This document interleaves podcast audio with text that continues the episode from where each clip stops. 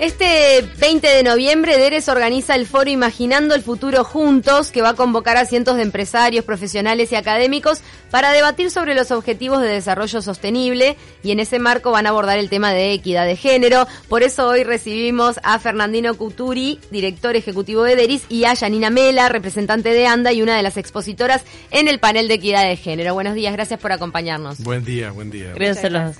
Primero vamos a decirle a la gente qué es DERES. ¿Cómo no? ¿Cómo no? DERES es la red uruguaya de empresas por el desarrollo sostenible y estamos cumpliendo 20 años y justamente este, para celebrar estos 20 años estamos haciendo este gran evento el día 20 en el LATU, este, este evento de jornada completa.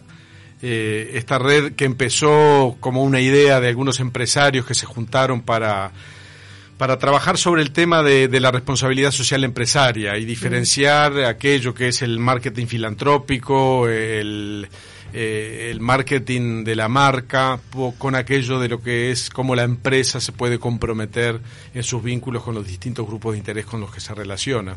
Trabajando mucho tiempo en ese tema eh, y hoy DERES tiene 120 empresas que son miembros de esta red de todos los sectores, este, del sector comercio, del sector industrial, del sector agropecuario, empresas públicas, empresas multinacionales, empresas nacionales de larga tradición, empresas que recién se están empezando a conformar, estas empresas de la nueva economía, que integran este, nuestra red y, nuestro leitmotiv es eh, bregar por un modelo de consumo y de producción distinto eh, que, cuando escucha, el desarrollo sostenible. Cuando uno escucha desarrollo sostenible tiende a irse hacia el lado de la ecología, ¿no? El desarrollo sostenible, cuidado del medio ambiente, pero el concepto de equidad de género está dentro de ese desarrollo sostenible.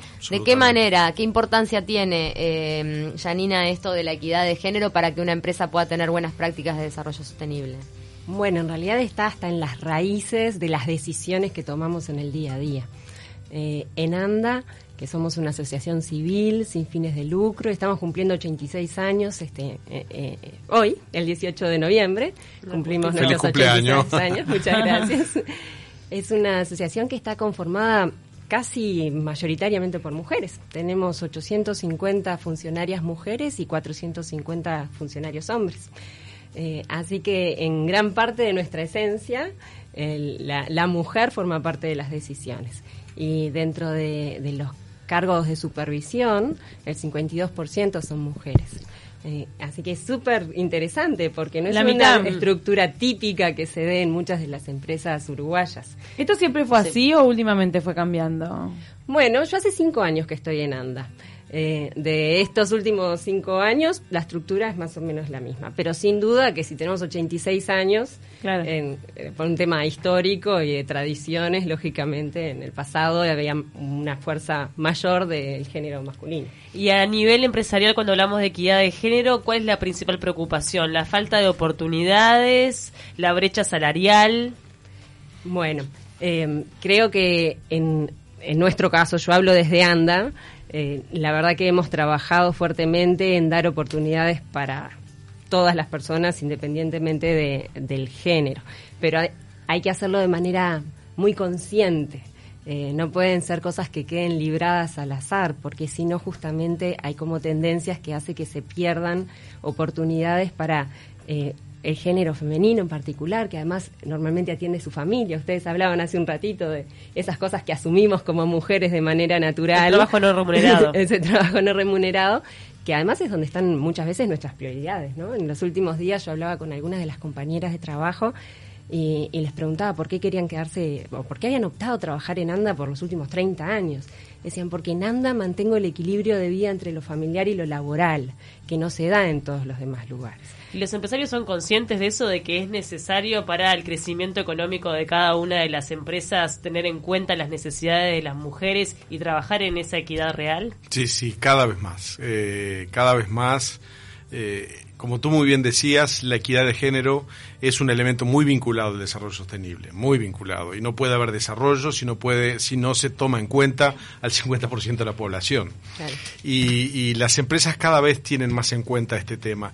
Lo que yo creo este, que lo que, eh, sobre lo cual se trabaja, sobre lo cual más se, se hace hincapié, no es tanto en si lo tenemos en cuenta, Yo creo que lo más importante es cómo hacemos, como decía Janina recién, cómo hacemos esto para que quede metido en eh, la metodología de trabajo de la empresa. Porque eh, uno, uno pregunta y, dice, la gran mayoría de las empresas dicen, nosotros no tenemos un, ninguna cuestión de, de, limitación para nada, generamos oportunidades. Es más, mirá, el 70% de nuestra planilla ingresa y son este, mujeres y el 30% y después cuando vamos preguntándonos, haciendo una línea rápida en diagonal hacia el directorio, nos encontramos que un 3-4% de esos cargos de dirección son ejercidos por mujeres. Entonces, ¿qué pasa en ese camino hacia este, la posibilidad del desarrollo? ¿Qué pasa en ese camino hacia el manejo de los sesgos, que a veces son sesgos inconscientes de la propia estructura, que si la empresa no se preocupa por escribirlo negro sobre blanco, claramente diciendo cuáles son las políticas que determina, si no hace eh, acciones, yo qué sé, este, por ejemplo, eh, decir una mujer este, eh, en pleno estado de gestación va a ser nombrada gerenta de, un área. Y esto es una cosa que hoy sorprende, porque dice, pero ¿cómo? Estoy embarazada dentro de un poquito. qué tan frecuente es? Bueno, no, no, no, no, no es cero, no, no, perdón, no, no, no es cero, pero es cada vez más frecuente. Yo creo que lo que está interesante de esto es que, por un lado, lo que probablemente tiempo atrás encontrábamos era que la política genérica, hablabas con cualquiera o cualquiera que estuviera en cargos de dirección o que estuvieran con posibilidades de generar las políticas de desarrollo de la empresa, decía, no hay políticas que limiten. El, acá los salarios son exactamente iguales. pero naturalmente la maternidad empieza a generar dentro de la carrera profesional, adentro de una empresa, una ralentización de la, de la carrera de la mujer, porque, y yo he escuchado gente decir, bueno, pero son por las propias prioridades que establece la funcionaria, porque prefiere tener más tiempo para su hijo, porque prefiere, bueno, pero los hijos son de los dos, el hombre no se limita a tener hijos y no le, no le, después no, no repercute en esa carrera profesional. Entonces, si no hay, como decías tú, prácticas explícitas para, eh, para aminorar esa brecha que se da, porque es verdad que la mujer durante los primeros tiempos de la maternidad de repente tiene la cabeza dividida en prioridades diferentes, pero gracias a eso estamos todos en este mundo. El otro día me decía, perdón, me decía el otro día, la gente de ONU Mujer es una cosa súper interesante. Eh, las medidas de equidad de género son aquellas que deben implementarse para que se dé una situación de igualdad. Exacto. Entonces, este, si yo no pongo en la empresa claramente establecido cuáles son, eh, si yo voy a dar ascensos, por ejemplo, en los cargos gerenciales, y para puntear esos cargos gerenciales voy a decir, bueno, ¿cuántas veces esta persona fue a capacitarse a los seminarios que se dictaban de 18 a 21? ¿No? y entonces eh, ya ahí hay un sesgo, ¿no? Entonces las empresas que se preocupan por esto dicen, no, para, los seminarios los vamos a hacer en el horario de trabajo. Pero acá ¿eh? en Uruguay... eso es un, ejemplo buenísimo. Ya que nos llamó tanto la atención que a una mujer en estado de gestación se le dé un cargo gerencial, ¿esto acá en Uruguay pasaría en una empresa uruguaya o en una empresa multinacional? Eh, yo te diría que eh, evidentemente las empresas multinacionales tienen eh, directivas porque vienen hace un poco más de tiempo en este tema, pero las empresas nacionales vienen trabajando, comiendo rueda de manera muy acelerada. Bueno, ONU Mujeres había compartido el año pasado estudios que hablaban de el rédito económico que tienen las empresas que aplican políticas de equidad de género, ¿no? Por un tema de, de no sé, la sanidad emocional de la empresa, lo, lo vincular, cómo lo manejan las mujeres de alguna manera también un poco mejor aunque los hombres cada vez se van poniendo a tono también en eso, ¿no? Y, estos números que hablan, que le dicen a la empresa, pero vos tenés más efectividad, tenés más ganancia si aplicás esta política, ¿qué tanto repercute al momento de, de planteárselo a las empresas concretamente? Las decisiones, cuando son tomadas por equipos que tienen mujeres, tienen realmente una visión distinta. Eh, el compartir entre mujeres y hombres sobre una misma decisión distintas opiniones ayuda a que esas decisiones contemplen a un universo más grande de a quienes vamos a impactar. es, por eso que yo creo que es de súper valor, sean clientes o en nuestro caso sean socios, eh, a quienes atendemos, a quienes servimos, poder contar con visiones de, de, hombres, de mujeres, de gente más adulta, de gente más joven. Esa diversidad siempre termina haciendo que las decisiones sean de alguna manera más profundas para lograr un impacto mayor. Y se termina reflejando en los resultados. Nosotros venimos creciendo, por ejemplo, en ANDA de manera consistente. El nivel de satisfacción de los socios es altísimo y está muy relacionado al tipo de servicio que damos, al tipo de cuidado que damos de las personas. Y, y eso para mí tiene mucho que ver con un estilo hasta femenino en la forma del trato, en la forma del cuidado de la gente. Lo del estilo femenino no siempre recae en la mujer, ¿no? Es como la parte femenina de nuestros seres también, de eso de cuidarlo, vincularlo emocional, que está también en los hombres, ¿no? Sin duda. Tratar de empezar a pensar un poco más en, esa parte que tenemos todos y no tanto en... y además tiene que ver un poco con la modernidad, con la forma en que se concibe el trabajo. Hoy por hoy ya no, la gente no trabaja 24 horas por una empresa. hay otras, otras prioridades y eso es independiente del género. Entonces, este, de repente una mujer hasta tiene más eh, interés de, permanecer en la empresa cuando es madre. Se debería ver como un beneficio y no como, Justamente como una traba. tenemos que tomar como decisores en las empresas, sea quien sea, em, cosas conscientes, eh, tomar políticas conscientes de decir, bueno, ¿cómo hacemos que nuestra empresa sea un mejor lugar de trabajo para cualquiera de nuestros colaboradores. Y en eso está el, la equidad de género, en eso está darle oportunidades a los más jóvenes, oportunidades de capacitación, no importa de dónde vengas. Algunas de las medidas que nosotros hemos tomado en los últimos años fue que los ascensos sean por concurso. Y, de esa forma abrís el universo. Las bases del concurso son iguales para todos. Eh, lo que mira son los méritos, la trayectoria, el potencial. Y, y, eso va combinado también con, con, las remuneraciones que no cambian dependiendo de quién seas. Hay un, concurso con una remuneración asociada, un escalafón que permite que no haya distinción en si es hombre, si es mujer, si está embarazada, si no está embarazada. Al momento de tomar personal también se está utilizando cada vez más esta modalidad de que sea el número de cédula y que no haya una distinción de género o de edad, ¿no? Claro, los llamados, ¿no? Es decir, este, el otro día veíamos selecciona ingeniero, ingeniero para desempeñar. Y la foto era un muchacho agarrando una tablet con su corbata y, y entonces eh, desde el llamado, desde la generación del llamado, este, que tiene que tener en cuidado esos, esos, estos sesgos. Por eso me parece que lo que es más interesante es no trabajar, digo, no, no nos parece tan importante trabajar sobre eh, el que se entienda esto, este, porque creo que sobre este tema hay una conciencia súper este, desarrollada. Lo que nos parece sí más importante es trabajar sobre aquellos sesgos que la mayoría de las veces son inconscientes, hasta de los propios integrantes de la organización, hasta, hasta de las personas que trabajan en la organización, este, que tienen una visión distinta, es decir, no, a fulanita no le vamos a proponer ir a, Cochabamba, al Congreso, no sé qué, porque fíjate que hace cuatro meses que se recién se reintegró con el bebé y qué sé yo, ¿y por qué no me lo vas a ofrecer? Ofrecémelo y déjame a mí que yo te diga que no.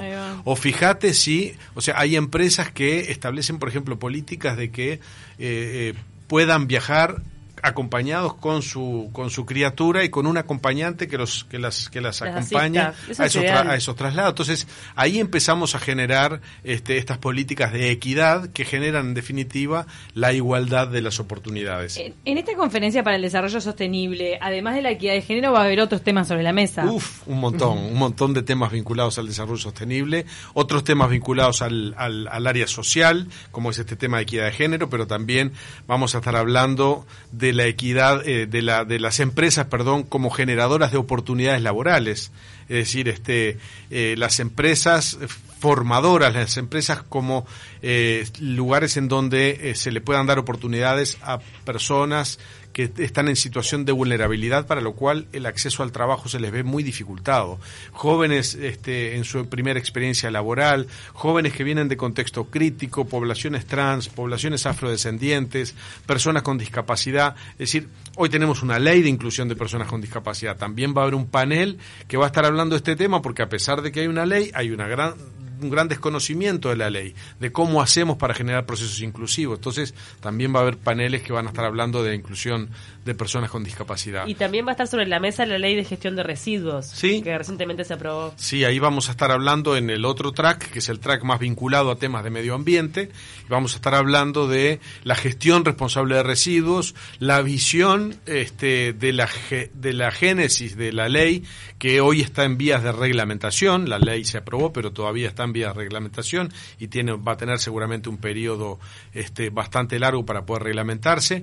Y entonces vamos a conversar sobre la génesis de esta ley, este, vamos a tener la visión de, de la Dirección de Medio Ambiente, vamos a tener la visión también de quienes están vinculados a la parte jurídica de, de la, gestas, de la gestación de la ley y casos prácticos de empresas que tienen gestión responsable de residuos y de cómo están llevándolo adelante, porque además lo que nos interesa en este evento es que podamos generar prácticas replicables, que las empresas que están acá, que son de nuestro país y que tienen estas gestiones puedan ser observadas y tomadas eventualmente como ejemplo para replicar este, y generar ese networking que siempre es tan importante.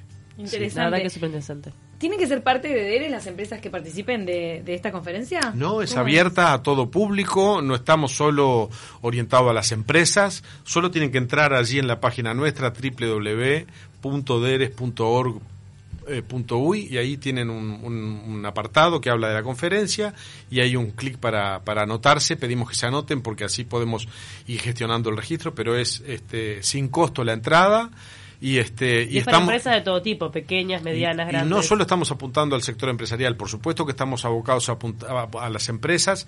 Este este eh, este evento es un evento que nosotros llevamos adelante a partir de un acuerdo que tenemos ya hace casi dos años con la agencia nacional de desarrollo eh, la ANDE eh, que eh, está junto con nosotros en el tema de promoción de eh, el desarrollo sostenible, los objetivos de desarrollo sostenible, la agenda, la agenda 2030 y llevar esto a las pequeñas y medianas empresas. Las empresas de DERES son empresas generalmente empresas grandes, pero tienen en su cadena de valor una gran cantidad de empresas pymes. Entonces también estamos convocando a las, a las pymes y a través de este acuerdo estamos llevando esto también para que las pymes puedan introducir estos conceptos. Pero también estamos invitando a los estudiantes, gente que se está formando. de varios países, ¿no? De México, Argentina, Colombia, Chile, Costa Rica para estas charlas sobre los distintos, las distintas conferencias que van a estar dando. En la mañana allí vamos a tener este, tres temas muy interesantes a partir de las nueve. Una, un tema que es súper interesante, que es el financiamiento para el desarrollo sostenible. El financiamiento para el desarrollo sostenible es un mecanismo de apalancamiento que permite a los países poder ganar tiempo en la ejecución de políticas sociales eh, cómo eh, hay, hay, hay fondos de inversión que solo quieren invertir en proyectos verdes, en proyectos que tengan impacto social y quieren tener a través de organismos que canalizan o a través de bancos que canalizan estos fondos. Que, también este, tuvimos cuando vino aquel español que, tiene una banca, ética, consciente, la banca ética, pero también solo invierten en, empresas que justamente apliquen estas políticas. Pero también tenemos bancos de, de la banca tradicional que están trabajando en estos temas de manera muy acelerada. Tenemos la CAF, este, que también está trabajando en estos temas para desarrollo de la cadena de valor. Y entonces el financiamiento para el desarrollo sostenible, bonos de impacto social, bonos a resultado. Entonces vamos a tener allí un panel súper interesante conversando de esto. Vamos a tener también de México este, la directora del Pacto Global que va a venir a hablar de sustentabilidad en la estrategia de la empresa este, y también comparándolo con una industria muy vinculada al sector agro, agropecuario, agroalimentario, como es Danone a nivel latinoamericano. este, Janina, que antes que nos quedan poquitos minutos, este, hace poquito se, se dio el, se otorgó el premio por parte de una mujer y es el BI de la Unión Europea a las empresas, este, el talento no tiene género, a las empresas que están aplicando estas, estas prácticas de equidad de género. Eh, ¿Te parece que este tipo de premiación colabora con, con estos objetivos? Sin duda, sin duda. Son cosas que si no las hablamos, si no las fomentamos como sociedad, quedan soslayadas y no se les presta la atención que tienen que tener. El día que esto pase a ser natural, entonces podemos dejar de hablar de eso. Eh, hace poco escuché una frase de un profesor que dice que los privilegios son invisibles para aquellos que los tienen. Y, en realidad a veces eh, pensamos que, que, no hay privilegiados en estas cosas. Sin embargo, hasta que no empezamos, empezamos a hablar del tema de equidad de género, mm, eh, no, no saltó eso de las oportunidades para todos por igual. Así que hasta que no podamos tener privilegios iguales para todos, creo que hay que seguir hablando. Hay que seguir trabajando. Sin duda. Muchísimas gracias a los dos por acompañarnos. Queda hecha la invitación, entonces a través de la página web de Deres la gente puede inscribirse. Directamente entran allí, hay un link a, a, la página de Eventbrite. Es, simplemente les pedimos que se anoten para, para llevar un registro porque tenemos las localidades que tenemos que adecuarlas, pero tenemos espacios para recibirlos a todos y esperamos que tengamos una amplia concurrencia. Fuimos a las universidades también a invitar a los estudiantes porque nos parece súper importante que aquellos que se están preparando para, para tener cargos de liderazgo tienen que tener esto, es decir, hoy una empresa no alcanza que genere desarrollo económico para sus accionistas, tiene que generar desarrollo para toda la sociedad, para los grupos de interés. Así que jornada completa en el LATU, de 8 y media de la mañana, 5 y media de la tarde, todas estas conferencias, este, distintos enfoques para hablar de desarrollo sostenible y hacia allá vamos.